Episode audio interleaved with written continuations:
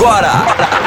Resenha 5 Estrelas, um bate-papo de Cruzeirense para Cruzeirense. Muito bem, pessoal. Começando mais um Resenha 5 Estrelas aqui, obviamente, na Rádio 5 Estrelas. Não se esqueçam de sempre acompanhar a gente no rádio5estrelas.com, porque lá você tem todas as notícias textos diários, né? Tem também a rádio que você pode acompanhar, escutar a gente enquanto tá no trabalho, enquanto tá dirigindo, gastando aí seu, seu, sua banda de dados, né, meu velho? Tem que gastar com a gente aqui na Rádio 5 Estrelas. Acompanhe sempre aqui todas as notícias com os boletins, as entrevistas dos jogadores na, na Toca da Raposa e também obviamente, o Resenha 5 Estrelas, toda quarta e sexta-feira, às 19 horas. Bom, galera, estamos começando mais uma edição do Resenha 5 Estrelas, hoje, num dia é, especial, porque depois aí da virada de ano novo, né, começando 2021, volta o Cruzeiro a campo, né, o Cruzeiro hoje enfre enfrenta o Sampaio Correia, então nós vamos falar sim sobre esse jogo, fazer um pré-jogo aqui rapidamente porque daqui a pouquinho você sabe tem Cruzeiro e Sampaio Correia. E também vamos à nossa segunda parte é, do daquele bate-papo, daquela resenha especial sobre o elenco 5 estrelas. O que, que é o elenco 5 estrelas? É aquela votação que a gente criou aqui na Rádio 5 Estrelas para escolher os 32 melhores jogadores da história centenária do Cruzeiro. Nós já estamos hoje, né, no, nos armadores e daqui a pouquinho você já vai poder votar também nos atacantes. Está todo mundo participando e eu quero saber se você já entrou também no rádio5estrelas.com para votar e escolher os melhores jogadores de cada posição. Hoje você pode escolher, como eu disse, os armadores e daqui a pouquinho, às 8 horas da noite, já vai estar liberado também os atacantes. Seis armadores e seis atacantes. E a gente vai falar sobre esse, eles aqui também. Vamos sortear dois armadores para a gente conversar um pouquinho sobre eles e também vamos sortear dois atacantes para a gente também falar sobre a história deles no Cruzeiro. Para fazer isso comigo, Guilherme Lana. Fala, meu velho, tudo bem? Fala Lucas, fala Nação Azul, estamos aí de volta no Resenha 5 Estrelas, hoje dividindo aqui um pouco as ações, né? Vamos falar um pouquinho da história do Cruzeiro para continuar comemorando o centenário, mas vamos falar também de campo e bola, porque o Cruzeiro já volta e tem compromisso hoje. É ou não é, meu filho? É isso aí, meu velho. Daqui a pouquinho tem Cruzeiro em campo, mas antes vamos terminar, né? Como eu disse aqui, de falar sobre os jogadores, alguns jogadores, sobre essa votação do elenco 5 estrelas. É, na quarta-feira, a gente fez o Resenha 5 Estrelas só sobre o elenco 5 estrelas, né? E aí é, a gente falou sobre os goleiros, sobre os laterais, sobre os zagueiros e também sobre os volantes. Se você perdeu, é só acessar o site da Rádio 5 Estrelas para escutar novamente, porque está lá no formato de podcast. Pode acessar também a sua plataforma preferida aí, porque tem lá o Resenha 5 Estrelas disponível de quarta-feira para você ouvir novamente. Vamos falar então dos meias e atacantes. Lembrando que a votação está acontecendo no site, né? E como eu disse, não pode deixar de participar. Hoje você pode escolher seis, seis meias ali dentro dos é, dentro dos jogadores, sendo que seis escolhidos são, são escolhidos pela rádio, né, o que a gente está chamando de inquestionáveis, incontestáveis, né? E os outros 26 são escolhidos por vocês. Só para a gente recapitular, conforme falamos na quarta-feira, é, como não dá para falar todo mundo, sorteamos duas posições para falar aqui no resenha. E hoje a gente vai falar dos armadores agora, nesse momento. Vamos falar sobre o Alex, é o primeiro sorteado. Uma sorte, né? Já pegar aí o Alex de primeira. E também vamos falar do Eduardo Amorim. Eduardo Amorim, para quem não conhece, foi um grande meio-campo do Cruzeiro e ele, vamos falar dele aqui agora, se você não conhece, vai ficar sabendo. Vamos começar então por ordem alfabética. Vamos falar dele, Alexandro de Souza, o Alex talento azul. Ele teve aí duas passagens pelo clube. A primeira delas aconteceu no segundo semestre de 2001, né, naquele time repleto de estrelas, tinha Sorin, Edmundo, Ricon, porém, mesmo com esses grandes nomes, o time do Cruzeiro não conseguiu jogar bem, né? Inclusive o próprio Alex, sendo assim, ao final do ano, acabou deixando o clube com apenas 16 jogos e 4 gols. Muito rejeitado, ele voltou ao Cruzeiro no segundo semestre de 2002 a pedido do técnico Vanderlei Luxemburgo, tinha acabado de ser contratado, né, porque o Cruzeiro estava numa campanha ruim, o Vanderlei Luxemburgo chegou ao Cruzeiro para tentar resolver os problemas. Em 2002, né, numa campanha ali de recuperação, com o Alex já bem melhor tecnicamente, quase que o time classificou ali para a fase de mata-mata do Brasileiro, perdendo a vaga para o Santos no saldo de gols. Lembrando que esse ano de 2002 foi o último ano né, que teve mata-mata e o Cruzeiro perdeu a vaga para o Santos, que foi o campeão de 2002. Então, é, passou esse ano, 2002, teve ali a, a parte pré-temporada e em 2000, 2003 que o Alex se tornou ali o ídolo, né? Que ele é para a Nação Azul hoje. O meio foi o principal jogador da Tríplice Coroa, recuperando ali o prestígio junto aos torcedores, imprensa nacional e foi até para a seleção brasileira. Foi ainda o craque do Campeonato Brasileiro de 2003 e acabou saindo do clube em 2004 para jogar na Turquia em um ano cheio de expectativas, mas que não vingou, né? Chegamos a ter Alex e Rivaldo no mesmo time e não deu certo. Porém, 2003 foi tão marcante que não cabe aqui uma vírgula, né? A gente não pode reclamar nada do Alex, né, Gui? Ah, sem dúvidas nenhuma, né? É um jogador espetacular, genial. É um cara que. O Alex, assim, a gente tem. Falou na quarta-feira, né, Lucas, sobre vários tipos de ídolo, né? O Alex é realmente um cara vencedor, ele ficou pouco tempo no clube, na minha opinião, mas ele é um cara vencedor porque ele conseguiu levar o clube à Tríplice Coroa, né, que é um título inédito, nenhum clube brasileiro tem isso. Mas eu acho que acima de tudo, o Alex, ele é ídolo da Nação Azul pela qualidade técnica dele. Eu acho que quem esteve no Mineirão acompanhando o Alex em 2003, eu acho que ninguém nunca viu um jogador tão espetacular, tão acima da média naquele ano era todo jogo era garantido de um golaço, de um lance bonito. Então ele assumiu esse protagonismo, né? Até mesmo porque ele vinha de anos ruins. Então ele assumiu essa camisa 10 do Cruzeiro de uma maneira, e eu acho que ele foi inspirado muito pelo Luxemburgo ali, falando que esse aqui é o Cruzeiro de, de Seu Lopes, esse aqui é o Cruzeiro de Tostão. Então ele acho que ele incorporou esse sentimento desse time genial do Cruzeiro da década de 60 e 70, e aí ele deitou o cabelo, ele jogou demais, gente. E assim, Dentro do Mineirão, dentro do meu time, assim, eu nunca vi um jogador tecnicamente acima do Alex, assim. É, quem não teve condições de ver realmente perdeu, né? Acaba vendo os vídeos, mas quem estava no estádio, quem acompanhou, quem vivenciou o Cruzeiro de 2003, sabe que é um jogador espetacular, acima da média. Tanto é que em algumas votações aí o Alex está acima, né? Ele é mais votado que de seu Lopes e Tostão, para vocês verem a magnitude do Alex no Cruzeiro. Então, assim, não tem o que dizer do Alex, cara. É um jogador espetacular, fantástico, craque, é um meio artilheiro, enfim, cara, não tem uma vírgula para poder falar do Alex. É, o Alex realmente é cara espetacular, não só como jogador profissional, né, mas sim também como é, é, pessoa, é, é, é um ídolo é, na sua é, completa magnitude, né? Tudo que um ídolo pode ter é, o, o, Alex conseguiu ter isso no Cruzeiro e é por isso que ele não é só ídolo do Cruzeiro. Né? Ele é ídolo do Palmeiras, ele é ídolo do Fenerbahçe, não tem história, é, não tem estátua lá é, à toa. Então, assim, o cara é realmente diferenciado. Apenas um ano, quase dois anos aqui, né? Mas uma rápida passagem, ele conseguiu já fazer isso tudo. Eu, graças a Deus, pude ver o Alex em campo, jogando, fazendo tudo. Fui em é, jogos importantes, né, de títulos em outros jogos também com o Alex. Estava lá na final contra o Flamengo, estava no jogo contra o Paysandu do título. Tem a estrelinha amarela aqui em casa, poucos têm, eu tenho essa estrelinha aqui em casa.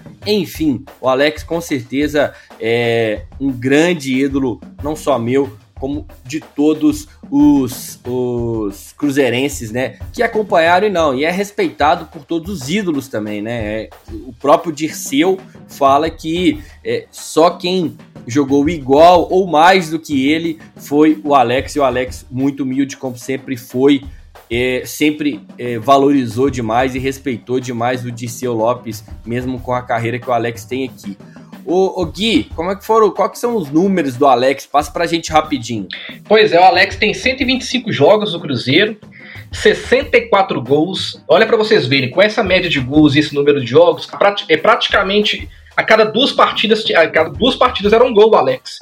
Um meia, a gente não tá falando de um atacante. Então, é para vocês verem o tanto que é espetacular o, o, número do, os números do Alex aqui no Cruzeiro, né? Ele tem quatro títulos.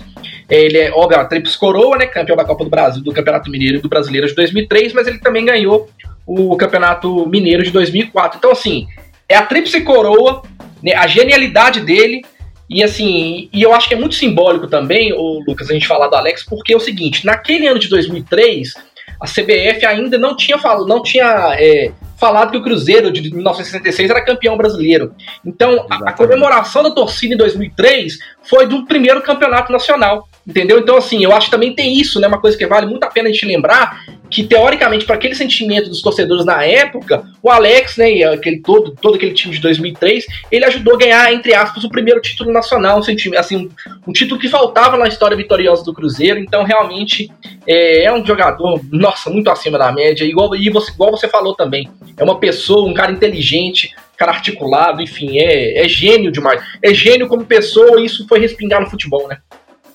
Exatamente, Gui, gênio como pessoa e respinga no futebol. O Alex, a fase dele no Cruzeiro, o momento dele no Cruzeiro é, era tão gigante, era tão iluminado, é, era. Você passou os números, né? 0,5 praticamente aí, né? De, de gols por jogo, né? A cada jogo, né? Ele a cada dois jogos ele fazia um gol mas se ele não fazia gol, ele era importante nos passes, né, em outro contexto decisivo. E, e isso era tão verdade que o Alex, é, quando a, o Cruzeiro sofria uma falta, seja na entrada da área ou próximo da área, a torcida, na hora que tinha a falta, já comemorava loucamente, porque sabia que aquele lance era um lance ia dar um lance ou de gol ou de quase gol, né? Ia ser um lance muito decisivo é, para o Cruzeiro. Então, a, o Alex, ele realmente era, foi muito diferenciado. Né? Infelizmente o Cruzeiro não conseguiu manter e, e seguir com ele, né? Fazendo é, é, bons, boas temporadas, principalmente na Libertadores em 2004, que era algo que a gente queria muito, tinha uma expectativa muito grande, principalmente depois da contratação do Rivaldo. Mas as coisas não andaram. Lucha saiu, saiu Rivaldo, saiu Alex, aí tipo foi desmantelado. Enfim, é, o, o problema é, é, foi a sequência, mas enquanto ele esteve aqui, é, foi perfeito. E, e eu vou te fazer uma pergunta assim, muito difícil, cara. Você lembra aí de um. Você consegue escolher um jogo memorável do Alex? Que pergunta impossível, né? Eu acho que a gente vai ter que fazer um resenha inteiro de falar para falar dos jogos espetaculares do Alex, né, Lucas? Assim, a campanha de 2003 inteira, cara. O primeiro jogo, aquele gol contra o São Caetano, aquele gol de, né, parecido também no final ali contra o Fluminense clássico. Cara, a Copa do Brasil, por exemplo, assim, né? Tanto no, no jogo, primeiro jogo, que ele fez aquele golaço de letra, porque aí mostra a confiança do cara, né? Um cara para chegar no final, receber uma bola daquela e escolher bater de letra naquele primeiro jogo contra o Flamengo ali, é porque o cara não é, é, é diferenciado. Né? Não é qualquer jogador que tem coragem de bancar um lance daquele e ele meter uma letra espetacular. Mas são, cara, são tantos jogos que não dá para poder ficar falando de muitos aqui. A gente vai escolher um momento aleatório, mas todo torcedor em casa vai pensar: não, poderia ter colocado esse, poderia ter colocado outro, enfim, porque é uma campanha de cabo a rabo, assim, maravilhosa e é, é assim. Eu não me lembro de verdade de um jogo em 2003 que o Alex tenha feito ruim. Era sempre jogo acima da média, era sempre espetáculo. É isso aí. Então vamos lá, vamos escutar esse gol, então, né, que você acabou falando aí na, na final contra o Flamengo, um gol de letra e que ficou marcado na história do Alex, mas também na história do Cruzeiro. Vamos lá. Marinho. Marinho sai pra direita, carrega. Marinho desceu 0 a 0. Continua o marcador aqui no Maracanã. Lançamento é bom para David. Penetrou. É cercado. Para trás. Aretizabo. Devolveu para David. Grande lançamento. Penetra o atacante. Ainda deu. Cruzou. Aretizabo. Vai cá. Atenção. Vai pra gol. Gol. Golaço de Alex. Atenção. Gol. Gol. Gol. Espetacular! Espetacular! No cruzamento! Na jogada que começou com o Anicidabo! cruzando para o jogador David que cruzou, chegou Alex de calcanhar de letra, marcou um, Maracanã, totalmente demais, é o grande craque do futebol brasileiro, Alex, um golaço, um golaço sensacional, eu me ponho de pé, eu me ponho de pé para aplaudir esse gol, monumento maior do futebol, quando eram decorridos 30 minutos, 30 minutos, etapa complementar, calando o Maracanã, Alex, este talento de bola, um para o Cruzeiro, zero para o Flamengo. Sensacional, sensacional. Escutar esse gol novamente arrepia, é, como todos os outros gols que a gente tem escutado aqui. Arrepia, é um golaço de muita qualidade, genialidade, é, tranquilidade, enfim, qualquer adjetivo que você quiser colocar para esse lance, para esse gol, é algo realmente fora da curva, um gol espetacular, histórico, marcado aí pelo Alex. Bom, vamos deixar o Alex um pouco agora de lado, né? É, não totalmente, porque vai continuar sendo um ídolo nosso, para a gente falar de um outro meia. Né? Vamos ao segundo armador, né? que é o Eduardo Amorim. Craque, né? Jogou aí no Cruzeiro por 12 anos, ou seja, esse tem uma história mais longeva, vamos assim dizer, né? Com, com, com a camisa do Cruzeiro. Ele jogou de 69 até 81, atingindo a incrível marca de 544 partidas com a camisa celeste. É o quinto atleta que mais vestiu a camisa celeste. No currículo estão seis títulos pela Raposa. Ganhou cinco campeonatos mineiros: 72, 74, 75 e 77. E a, nada mais, nada menos que a Copa Libertadores de 76.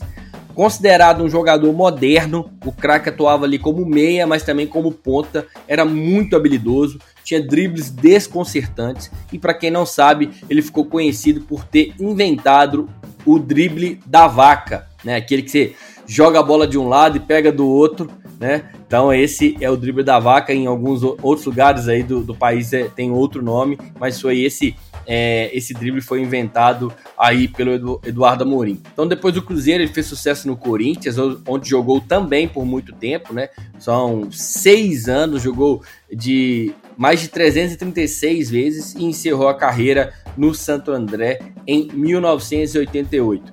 Gui, o Eduardo Amorim é um jogador assim é, que a galera de hoje obviamente não viu quando ele quando ele parou de jogar, eu tinha quatro anos, ou seja, não tenho nenhum, nenhuma memória, nenhuma lembrança do Eduardo Amorim, mas é um cara que tem uma história é, gigante no Cruzeiro e o próprio é, é, número de partida dele, né? E os títulos que ele conquistou aqui representa isso fielmente, né?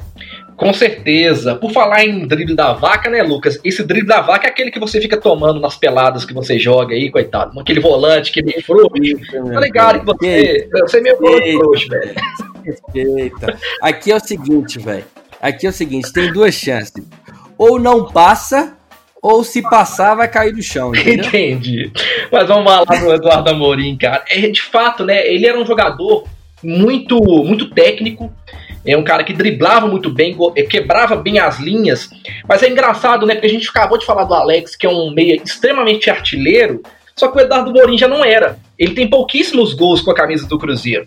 E, é, e assim, então ele era um jogador que ele entendia o papel dele na equipe, era um cara que ele assumia esse papel é, secundário, vamos assim dizer, porque ele sabia que tinha ali na frente jogadores espetaculares. Você tinha ali o Palinha, você tinha o Joãozinho, você tinha o Roberto Batata. Então o que, que ele fazia? Ele pegava a bola, driblava dois e jogava coletivamente, mandava a bola para esses caras resolverem, né?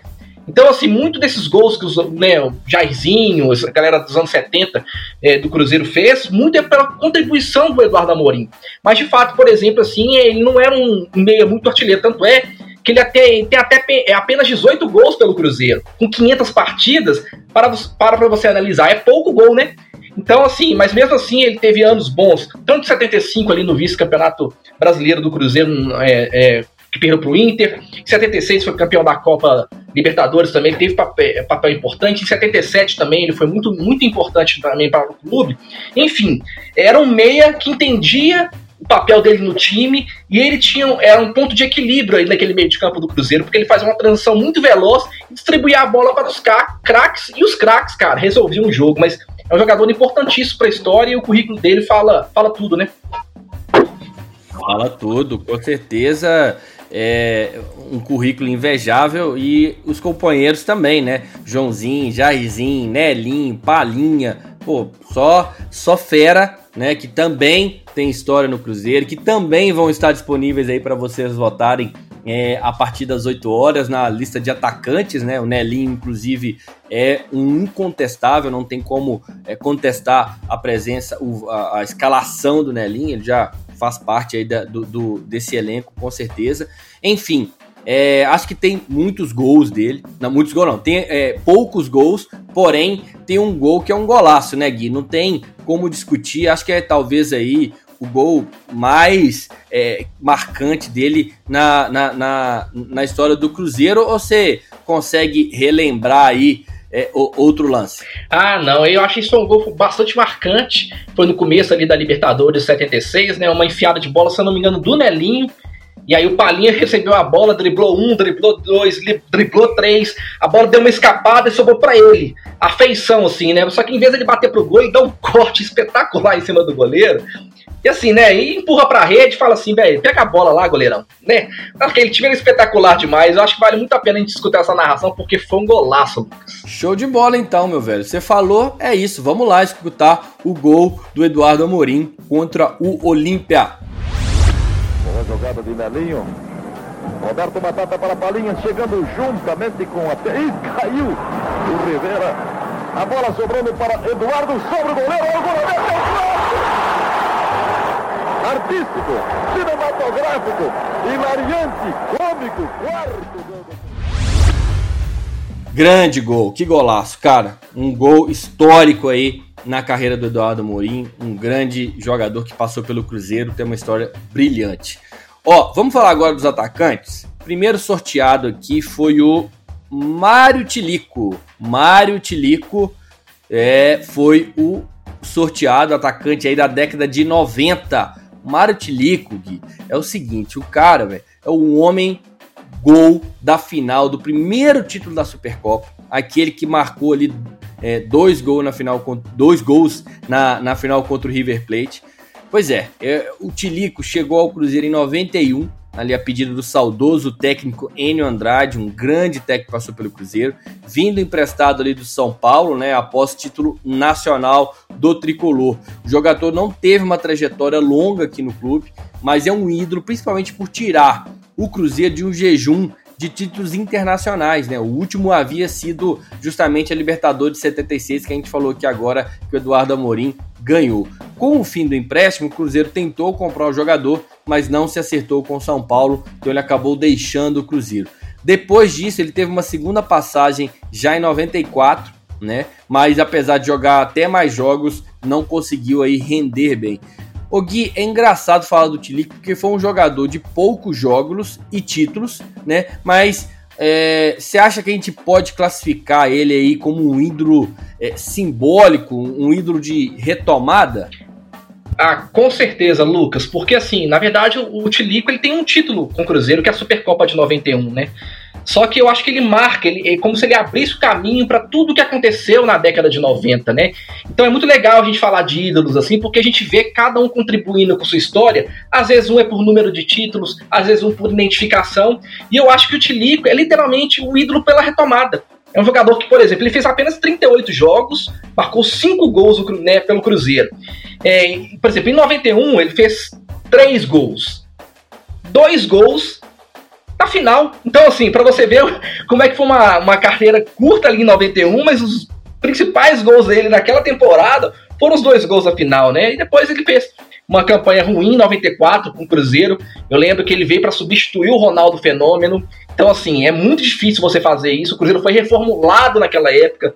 Eu lembro que em 94 o Cruzeiro foi salvo pelo Cerezo ali no último jogo é, ali na repescagem, né? Um, era um processo diferente ali Campeonato Brasileiro. O Cerezo, né? O ídolo do rival, conseguiu salvar o Cruzeiro ali. Mas, por exemplo, foi em 94 que o Cruzeiro tomou de 5 a 1 do Remo no Mineirão. Inclusive, um dos gols foi do Mário Tilico. Então, realmente, em 94 não dá para lembrar muito bem, não. Mas de 91 dá para lembrar demais porque ele foi um cara muito decisivo, um cara que realmente decidiu ali o jogo, né? Porque o Cruzeiro precisava de fazer 3 a 0 tinha tomado dois na Argentina, precisava de fazer 3 a 0 o Ademir fez o primeiro, só que aí sobrou pro Tilico fazer os dois gols e conquistar esse título importantíssimo que abriu a porta para todos os outros grandes títulos da década de 90 do Cruzeiro. É isso aí, Gui. Bom, igual você falou, né? Se 94 foi o ruim, 91 ele foi o cara e a gente vai lembrar os gols do Tilico na final de 91. O Cruzeiro tinha perdido por 2 a 0 Olha, olha a situação, né? Olha o ambiente. O Cruzeiro tinha perdido por 2 a 0 no jogo de ida e precisava de 3 gols em casa. Ademir abriu o placar, mas o Tilico garantiu o título marcando o segundo e o terceiro gol do Cruzeiro. Vamos lá relembrar esse momento, vamos escutar. Já para a direita, outra vez o Cruzeiro com o Macané, o garoto Macané, para a bola, o garoto de Sabaná, soltou na esquerda para Marquinhos, dominou, é cercado, é Traico, bateu de pé de direita, ergueu para o Chado, para o Tirico no canto, atenção, vai Cruzeiro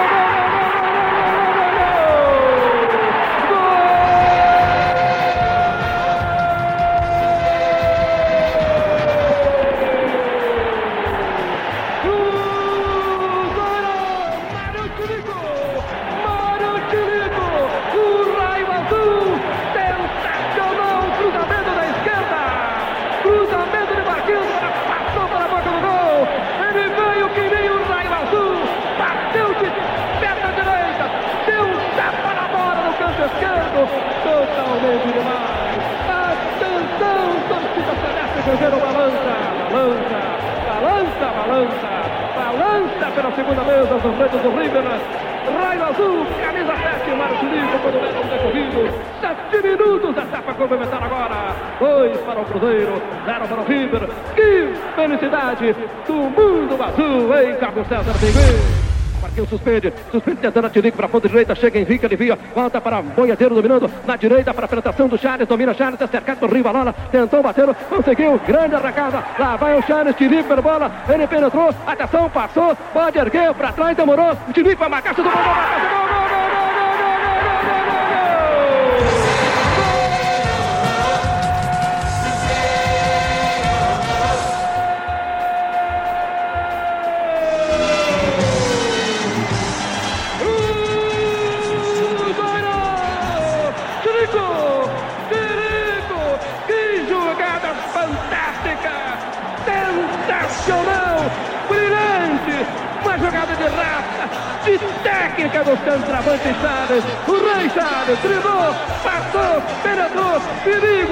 invadiu com açúcar, com afeto, tocou para o perigo. O Raio Azul acompanhava o lance, mandou para o fundo do gol, fazendo o momento maior do futebol.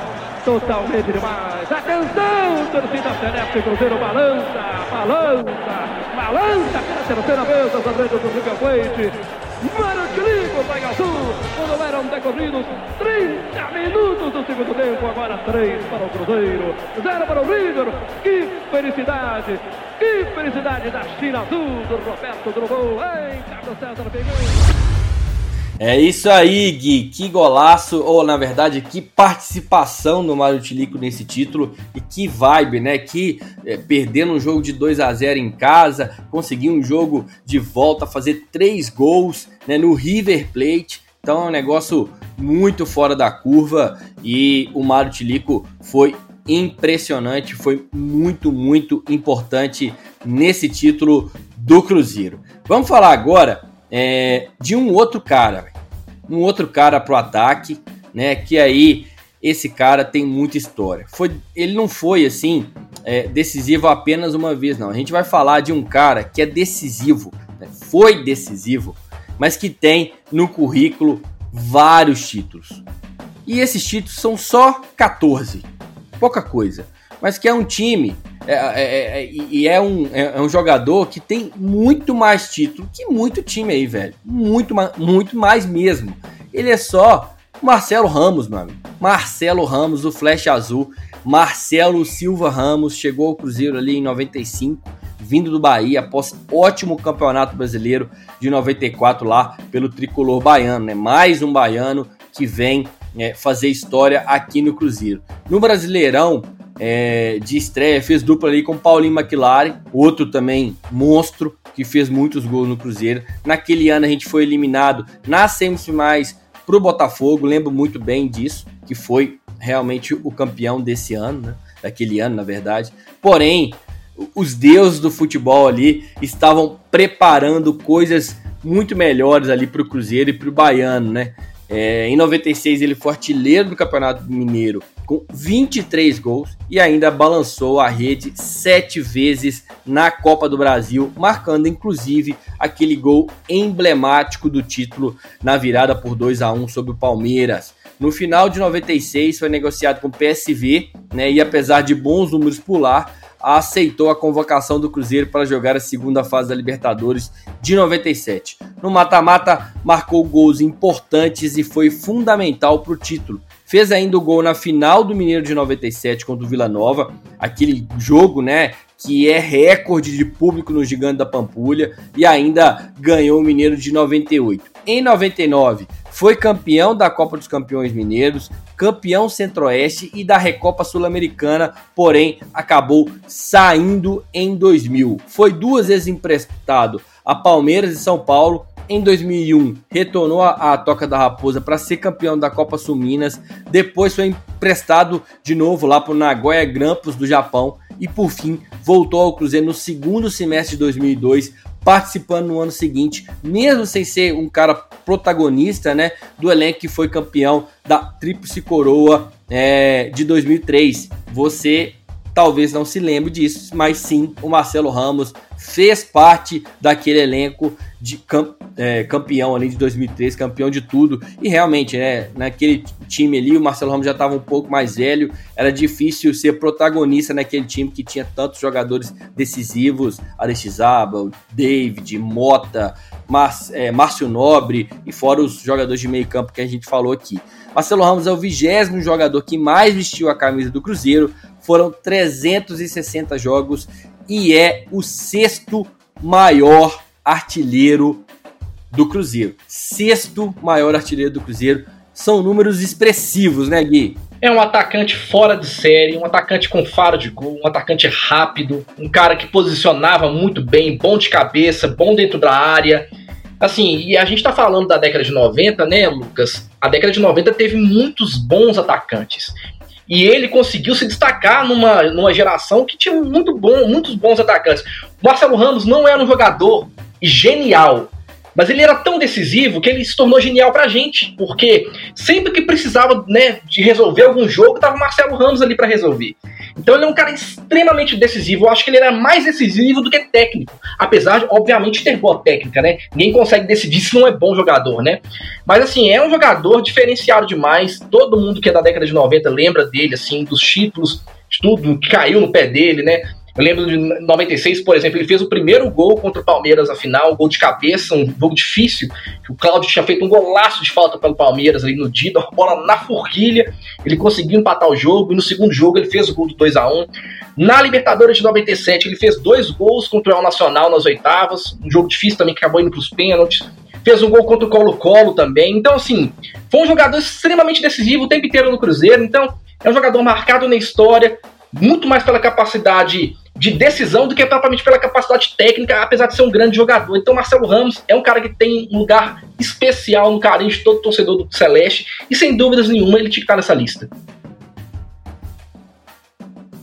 Com certeza, o Marcelo Ramos é um cara né, extremamente identificado com o Cruzeirense, com o torcedor do Cruzeiro, com o Cruzeiro, enfim, é um cara que sempre que tem jogos aí comemorativos ele está presente porque realmente era muito decisivo. Tanto é que fez gols importantíssimos, como você disse. 96, fez um, gol, né? É, esse gol contra o Vila Nova, né? Na final do Mineiro é histórico, né? Qualquer ano que passar aí o jogo de maior público do Mineirão, vai estar tá lá o gol dele. E mais, mesmo tendo sido um ano que a gente é, foi vice-campeão na maioria dos títulos que a gente disputou, é, eu sempre gosto de lembrar o ano de 98, porque a gente tinha um time muito bom e ele também foi muito importante nesse ano, fazendo com que o Cruzeiro chegasse a, a todas essas finais, né?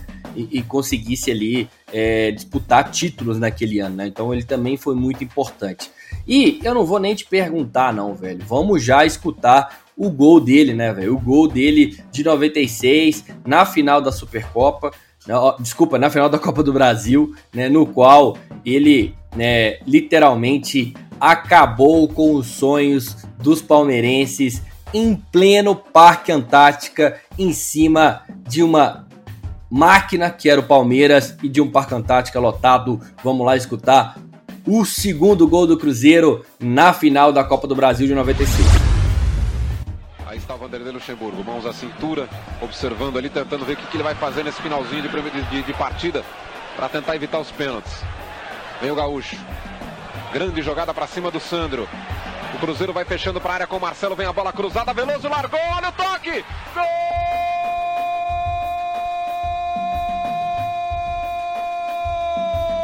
do Cruzeiro! Marcelo, camisa número 7. O Casagrande acabou de dizer: tem erro demais no time do Palmeiras.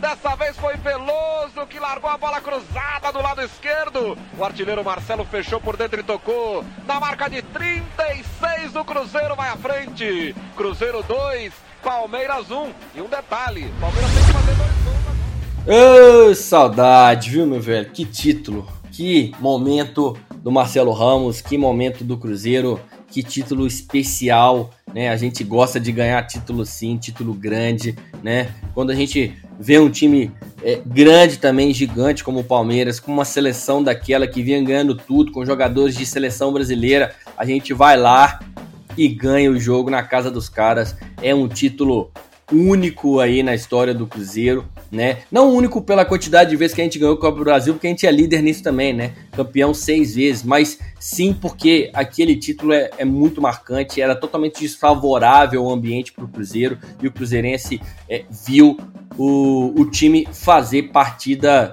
aquela partida memorável.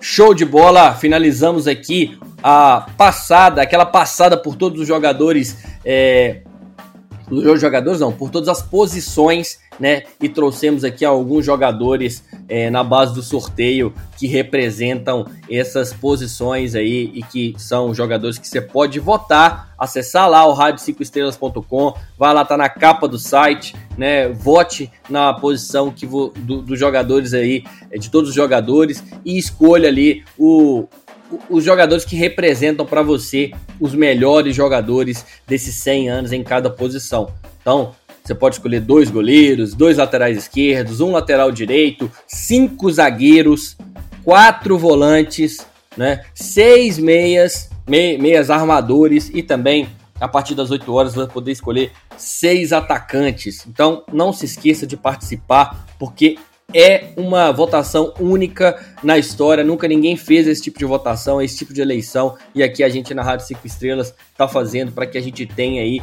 uma noção de quem são realmente os maiores jogadores. Porque fazer 11 somente não dá, meu velho. É impossível.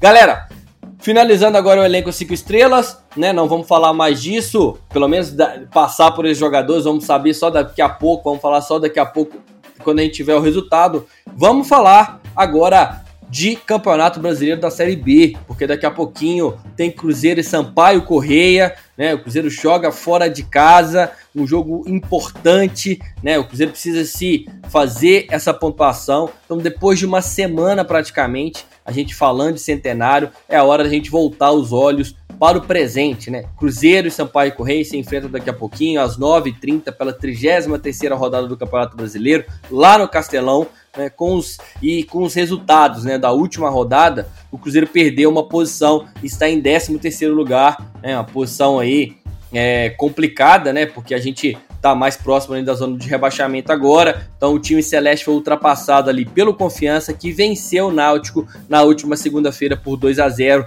em Sergipe pensando ali na permanência na Série B, foi até um bom resultado, porque segurou o Náutico lá embaixo e na zona de rebaixamento e mantivemos aí a distância de seis pontos para a equipe pernambucana que abre o Z4 da Série B. Porém, como já dissemos, não dá para ficar contando aqui com outros resultados. É fundamental que a gente vença hoje, né, para espantar de vez qualquer fantasma de queda, até mesmo porque a nossa fase não é boa. Já são quatro jogos sem vitórias, né? São três empates e uma derrota e precisamos finalizar essa temporada de maneira segura, né, para a gente começar a planejar melhor 2021, que já está aqui, hoje é dia 8.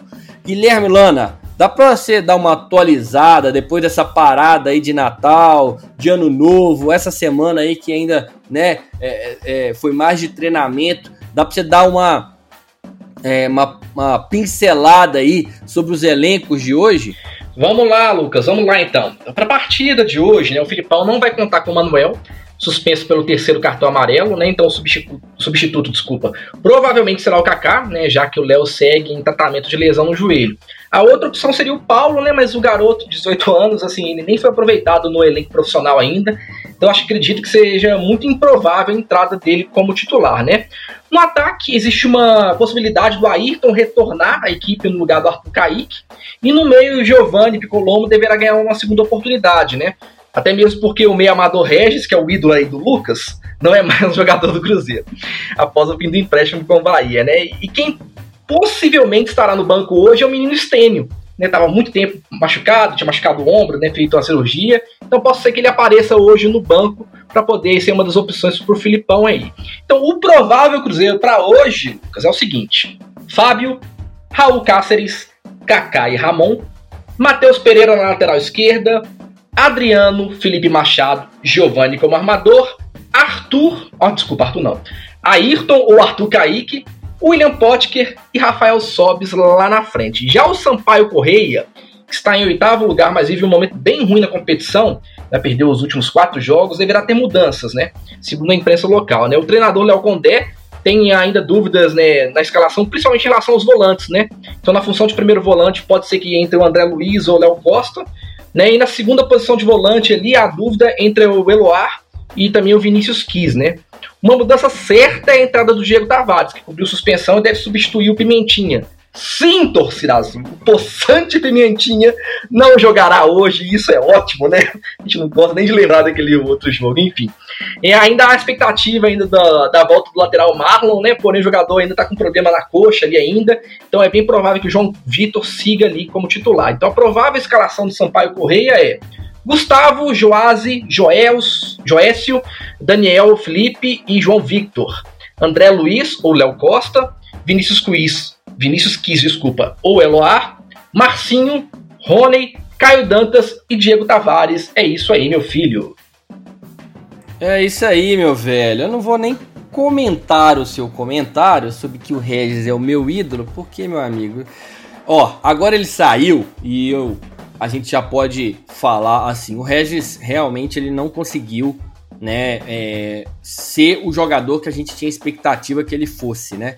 É, ele de fato não hum, teve lampejos aí de um camisa 10, né? É um jogador sem vibração, sem vontade, né? Não se dedicou ao momento do Cruzeiro, não honrou, honrou, desculpa, a, a camisa 10 de tantos craques que a gente tem falado aqui, né? Enfim, é, é, hoje o, o, o Regis, a, a não presença do Regis é um reforço para o Cruzeiro né? Porque o Filipão ele olha pro, pro banco de reserva, vê o camisa dessa e fala: não, vou pôr esse cara aqui que ele é diferenciado. E ele entra, ele não faz absolutamente nada. Ele não marca, ele não cria, né? E as chances que ele tem de criação, ele joga na mão do goleiro, ele erra o passe, enfim. É, infeliz... Graças a Deus que ele não vai renovar. É, infelizmente é um cara que é, decepcionou muito. Por um outro lado, a gente tem também essa questão do Pimentinha, né? É uma, é uma notícia boa também para o Cruzeiro, para ele não julgar, né? Porque é um cara que deu muito trabalho aqui no Mineirão. É, a zaga, a gente tem essa é, saída do Manuel, que tem sido aí se não um dos, o melhor, um dos melhores jogadores do Cruzeiro, mas de forma regular ele aí é o melhor jogador do Cruzeiro, vem decidindo não só na parte defensiva, como também na ofensiva, é um cara que vai fazer falta hoje, mas a gente tem a entrada do Kaká jogando na dele, jogando na direita, né, junto com o Ramon, que vai ter essa oportunidade. Acho que é, o Arthur Kaique, até por estar tá com fim de contrato e tal, talvez não jogue titular hoje. Acho que vai entrar o Ayrton, porque também o Arthur Kaique começou bem, mas depois começou a cair muito também, né? Então é um jogador que tá faltando garra, tá eita, desculpa. É, faltando vontade, né? Faltou até palavra aqui para definir a, a, vontade aí do, do Arthur Kaique em campo. Então é isso. É, eu acho que é, mesmo o Cruzeiro né, tendo essa fase ruim, o, o, o, o Sampaio Correia vem numa fase pior ainda, né, Gui? Então é, é um jogo difícil, né, no qual o Sampaio Correia precisa se recuperar e, eu queria ver com você, você acha que o Cruzeiro vai vir jogando com dois volantes mesmo e um meia? Pois é, Lucas, assim, eu acho que esse jogo é a famosa armadilha do jogo fácil, né? Daquele jogo, ah, não, porque o Sampaio Correia tá mal, o Cruzeiro também tá mal, né? Eu acho que vai ser um jogo aberto, na minha opinião, porque o Sampaio Correia deve depositar suas últimas chances de classificação nessa partida. É, e o Cruzeiro também, assim, eu acho que ele joga, é óbvio que a gente quer que o Cruzeiro vença o mais rápido possível, mas eu acho que ele joga ainda com uma margem de segurança. Então não acho que o Cruzeiro vai jogar muito defensivamente, não. Acredito que o Filipão vai manter dois volantes, Adriano e o Machado, e jogar com o Picolomo, até porque ele teve mais tempo para poder treinar um pouco mais as situações, né? O problema é quando você muda um esquema e tem pouco tempo para treinar, como foi na última partida, é que você não consegue treinar situações de tabela, situações de movimentação. Eu acho que isso faltou naquela partida, porque o Cruzeiro ficava com a bola e não conseguia produzir. A movimentação ali na frente não era muito natural, né, Lucas? Então eu acho que com esse tempo, né, que o Filipão né, teve um pouquinho mais durante essa semana né, de festas e por aí vai, da passagem de ano, eu acho que ele vai conseguir, pelo menos, conseguiu, na verdade, treinar mais situações para que o time consiga produzir mais e consiga é, criar mais jogadas, né, além de ficar com a bola. É, com certeza o Cruzeiro vai precisar aí de se organizar, né, dentro de campo é, principalmente o meio-campo, né, seja com dois volantes ou, e um meia ou três volantes, né, é, mas o, o, Cruzeiro vai precisar organizar bem, principalmente ali na parte de desarme e criação. Né. O bom, o Gui, que a gente tem, né, o Rafael Sobes, né, novamente, né, mantendo aí. A gente espera que o Potker faça um, jogo melhor, né, porque o último jogo dele não foi bom, ele inclusive perdeu oportunidades né, de, de, é, de, de, de, fazer 1 a 0 para o Cruzeiro e a gente sair com a vitória. É, enfim, é, tem é, é, essa questão do ataque, né? Você acha que o, vai vir o Ayrton? Você acha é, que vai, ele vai forçar o Arthur Kaique? Ou você acha até que pode aparecer aí uma outra surpresa no time, por exemplo, o Thiago, o Marcelo Moreno? O que, que você acha aí que vai ser o ataque? é, pensar ali na frente é muito complicado, né, Lucas? Porque de fato ali os três jogadores que jogam mais pelos lados, eles não estão bem nesse momento da temporada, né?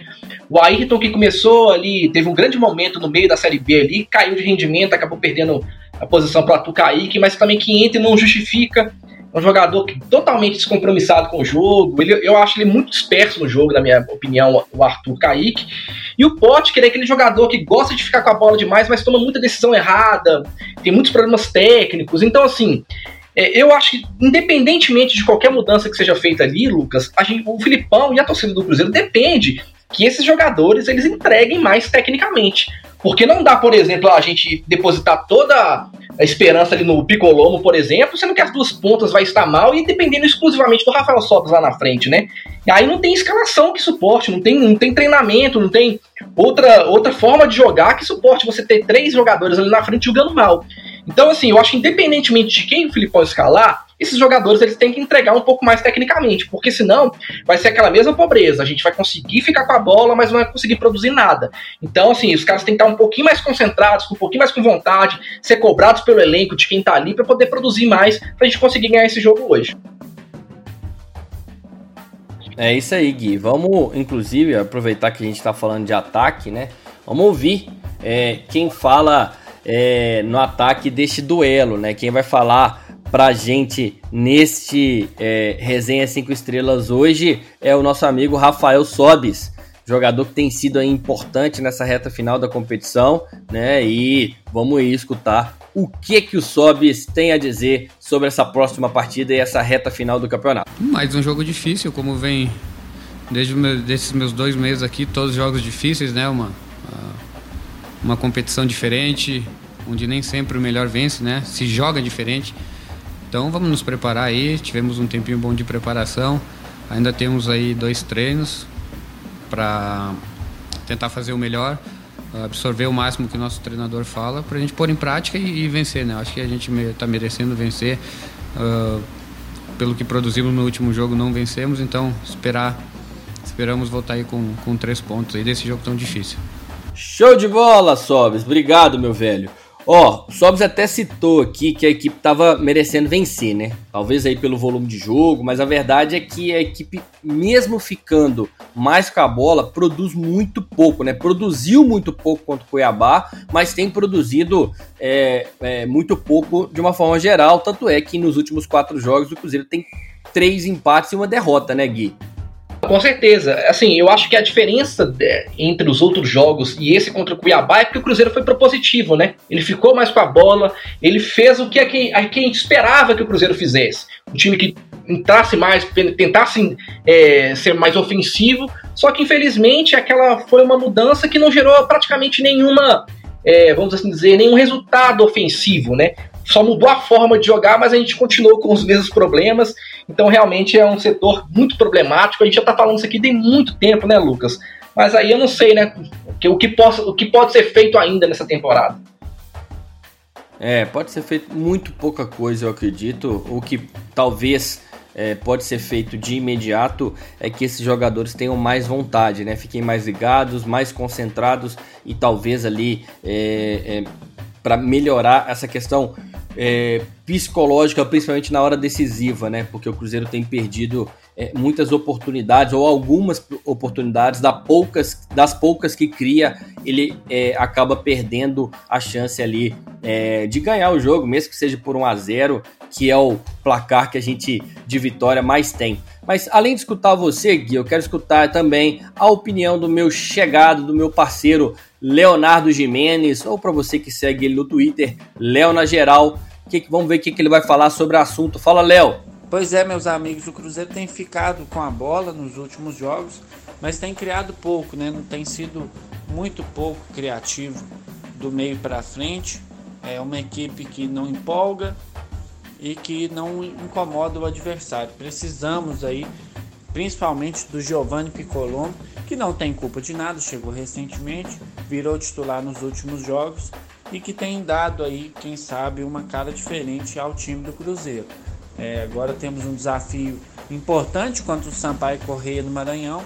Quem sabe o Giovani pode nos ajudar nessa função, ou até mesmo o Machado como um terceiro homem de meio campo, é, pegando a bola junto aos outros dois volantes, né, que costumam ser o Adriano e o Jadson para ajudar nessa criação, o time do Filipão aí, que precisa buscar todas as vitórias e ainda torcer por alguns resultados para quem sabe conquistar o acesso que hoje é muito difícil. Um abraço, amigos. Valeu, Léo, valeu, meu velho. Daqui a pouquinho tem Cruzeiro e Sampaio Correia aqui na Rádio 5 Estrelas. Você acompanha a gente aqui na narração. Hoje eu e Gabriel Nogueira Vamos narrar esse jogo e, obviamente, comentar né, sobre esse jogo Cruzeiro e Sampaio Correia. Então, a partir de 9 e 10, você já acompanha aqui com a gente Cruzeiro Sampaio Correia. Tem escalação, né? Tem novidades sobre o Cruzeiro. Acompanha aqui com a gente, que a gente vai bater essa resenha daqui a pouquinho, eu e Gabriel Nogueira. Gui, pra gente já ir finalizando, vamos aí falar sobre os pontos fortes e fracos aí do Sampaio Correia? Bora, Lucas, para encerrar aí, já concentrado, já em clima de jogo, né? Pois é, o Sampaio Correia, Lucas, é uma equipe que consegue jogar melhor fora de casa do que dentro dos próprios domínios, né? Ele tem a sétima pior campanha como mandante, duas posições acima do Cruzeiro, né? Então são dois mandantes bem ruins, tanto Sampaio Correia quanto o Cruzeiro, né? O destaque do time é o Caio Dantas, né? Que é o artilheiro da Série B com 17 gols mas que vive uma fase bem ruim. Né? A última vez que marcou foi 2 a 1 fora de casa contra o América, na 27 rodada. Né, no dia 8 de dezembro, então tem bastante tempo que ele deixou sua, seu, seu último golzinho, então ele não tem regulado muito bem, o que é ótimo pra gente, né? E coincidência ou não, com a falta de gols do Caio Dantas, foi o momento que o Sampaio Correia começou a oscilar. Então já são seis jogos sem vitórias, quatro derrotas e dois empates. Nos últimos 10 jogos, o Sampaio Correia tem apenas uma vitória. Então, assim, é um time que perdeu a confiança, a gente tem que aproveitar isso. Eu falo muito sobre a questão da eficiência. Eu acho que esse jogo, Lucas, é mais uma partida daquela. Quem conseguir fazer o gol derruba o adversário. Entendeu? Quem conseguir fazer o primeiro gol derruba o adversário, porque são dois times que têm oscilado muito emocionalmente, né, nesse momento da, da competição, e o Sampaio corre ainda mais. Então, se a gente conseguir fazer um golzinho ali, acho que a tendência é a gente conseguir bom resultado hoje, que é a vitória, obviamente, né? É, no números gerais, né, ele tem o terceiro melhor ataque da competição, com 42 gols, perdendo apenas para o Juventude CSA. Né? Então são números que. Só que são, não são números que refletem o atual momento do adversário, né? Então, assim, realmente hoje a gente tem que aproveitar esse momento de oscilação do Sampaio Correia, é, conseguir essa vitória para a gente não deixar isso para o final da competição, porque, igual a gente já conversou, né, Lucas? Uma equipe grande igual o Cruzeiro vai chegando no final e não consegue resolver isso, a pressão é 10 maior, dez vezes maior do que qualquer outro time. Então, hoje é vencer ou vencer, Lucas. É isso aí, Gui. Mais um jogo que a gente precisa vencer, né? A gente tem falado isso repetidamente aqui, porque a gente é, vive uma pressão no campeonato o tempo todo por vencer. Obviamente, aqui é Cruzeiro, tem que ganhar mesmo, mas o ano está sendo um ano muito difícil, um ano muito é, complicado para a gente e em todas as formas. E a gente precisa realmente de ganhar esse jogo para a gente não entrar numa é, vibe pior ainda, né? Que é de necessidade, é, é, tem que ganhar, não pode nem pensar em empatar, a gente precisa aí de ganhar. Então a gente tem que resolver esse problema do rebaixamento o quanto antes para não sofrer mais para frente. Ficar muito ligado com o Caio Dantas, é um grande atacante novo, mas um, um cara que já demonstrou aí sim que tem potencial, tanto é que fez o gol da virada aqui no Mineirão.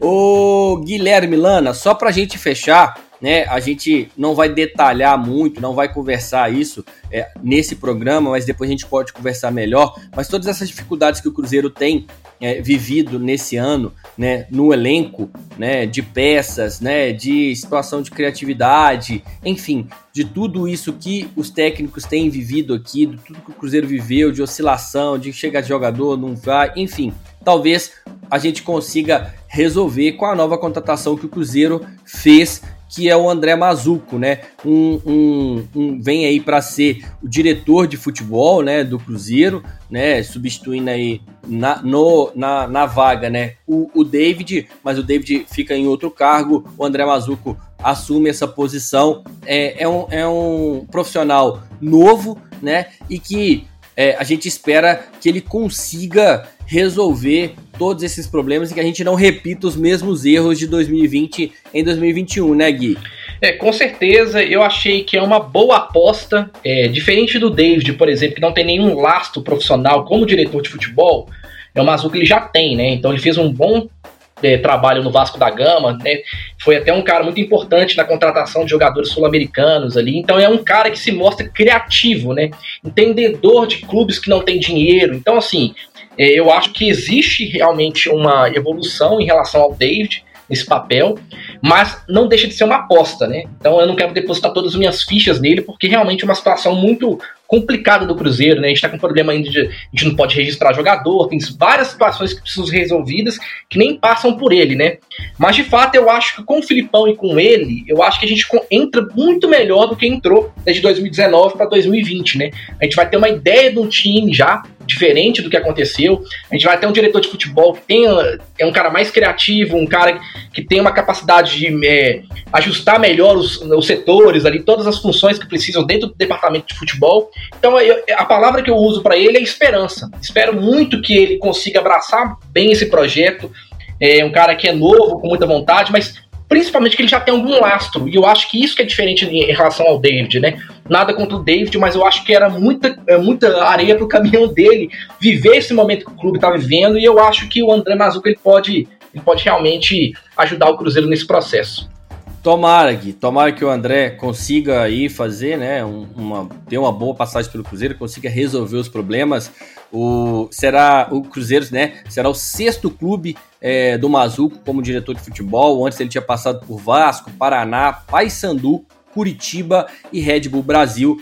E a missão dele aqui no Cruzeiro é reforçar o elenco para possível nova disputa aí da Série B, né? Já que o acesso é, para a Série A tá difícil. Vou só trazer uma frase aqui do Mazuco para a gente fechar, que é o seguinte: é, o Mazuco disse, né? Vem para um gigante. É um grande privilégio poder estar em um clube como o Cruzeiro. com 9 milhões de torcedores apaixonados, uma estrutura fantástica, com condições de trabalho vantajosas para todo profissional de futebol. Com certeza, né? É, o Cruzeiro aqui talvez seja a experiência, a maior experiência aí é, do Mazuco dentro é, do futebol. Apesar de ter passado aí por outros times, né? Inclusive o, Vasco, que também é um grande é, é clube do futebol brasileiro, mas eu acho que assim, né? No geral, o Cruzeiro aqui é, vai ser a maior experiência que ele vai ter e um grande desafio, porque o Mazuco pega o Cruzeiro é, com certeza na pior fase da sua história e também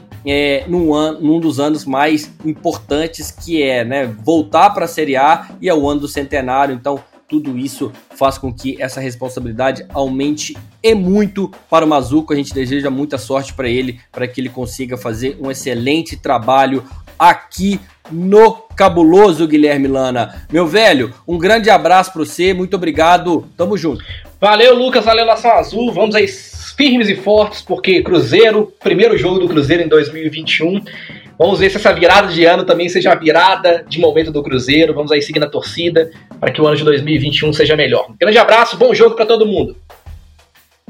Grande abraço, Gui. Muito obrigado aí pela participação. Tamo junto. Um grande jogo daqui a pouquinho. Tem Cruzeiro e Sampaio Correia. Vamos narrar esse jogo para você aqui na Rádio 5 Estrelas. Fique aqui com a gente, acompanhe com a gente aqui a narração de Cruzeiro e Sampaio Correia. E obviamente, galera, não posso deixar de destacar, não se esqueça de deixar o seu voto lá no site da Rádio 5 Estrelas para eleger o elenco 5 Estrelas, uma votação única que ninguém nunca fez isso e a gente está voltando, é, trazendo essa experiência aqui de escolher o elenco do Cruzeiro com 32 atletas e você pode escolher isso aqui lá na Rádio 5 Estrelas. É só acessar rádio5estrelas.com, clicar lá na na foto de capa lá que tá lá hoje os armadores, daqui a pouquinho vai estar tá disponível é, os atacantes para você. Então você pode escolher lá os atacantes, os armadores. Se você perdeu aí, você vota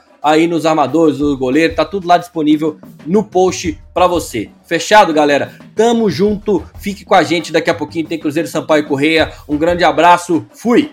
Você ouviu Resenha 5 Estrelas.